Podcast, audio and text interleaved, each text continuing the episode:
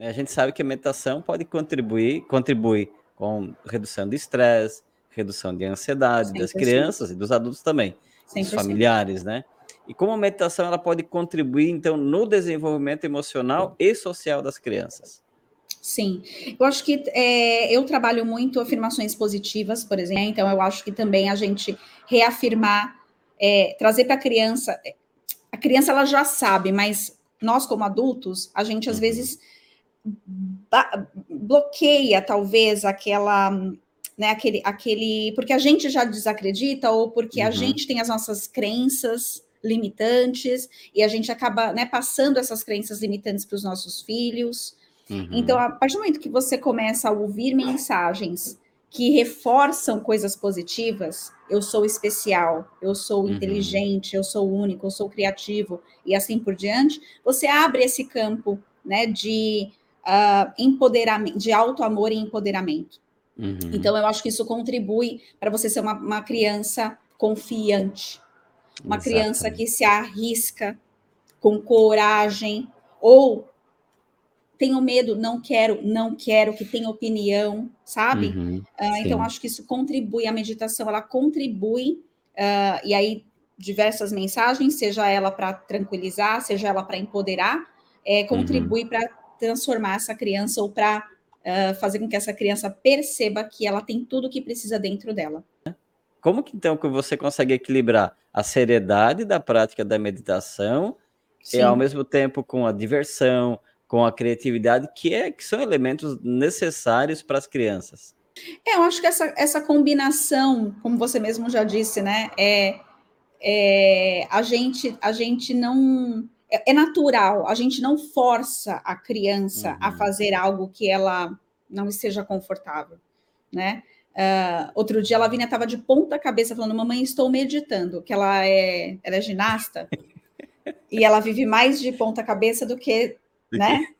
Do que o que a gente costuma, e, né? E por que não meditar de ponta cabeça? É, e aí ela virou no sofá e ela ficou, tipo assim, com as perninhas cruzadas, como se estivesse sentada em lótus, mas uhum. com a cabeça para baixo. Sim. E ela falou, mamãe, estou meditando. Eu falei, nossa, filha, que maravilhoso.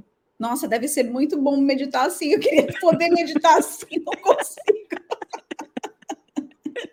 então, assim, é, a meditação é coisa séria, mas para que, que fazer com que seja chato para a criança? Exato. A gente já tem tantas coisas que a gente precisa seguir, né? É, uhum. a gente já discute, e você provavelmente, né, que é um ser desperto, é, a gente discute sobre a escola, é, uhum. o que uhum. é, o que pode ser limitante, o que não é limitante, né? O, o, por que deixar a criança descobrir o mundo é, por ela mesma, né? Uhum. Saber o que é perigo, saber o que é perigoso, saber não sei o Acredita de ponta cabeça, tá tudo bem, desde que né, você esteja num ambiente seguro, pelo amor de Deus.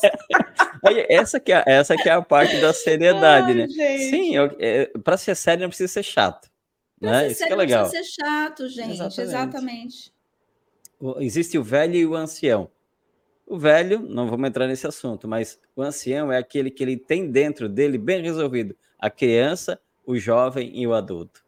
Então, ou seja, ao mesmo tempo ele é uma criança, dá risada, faz umas coisas de criança, olha assim, como, né? E ele tem a, a aventura do, do, do, de explorar, do jovem, do adolescente, e a seriedade do adulto.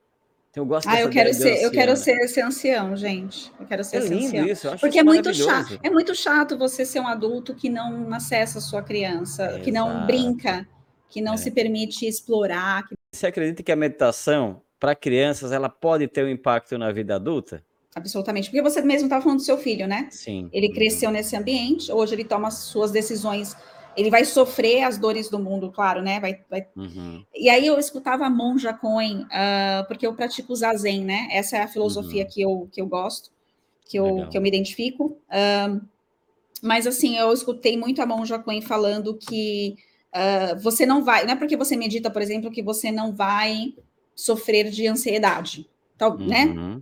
Mas você vai saber identificar que você tá com, Exatamente. com ansiedade.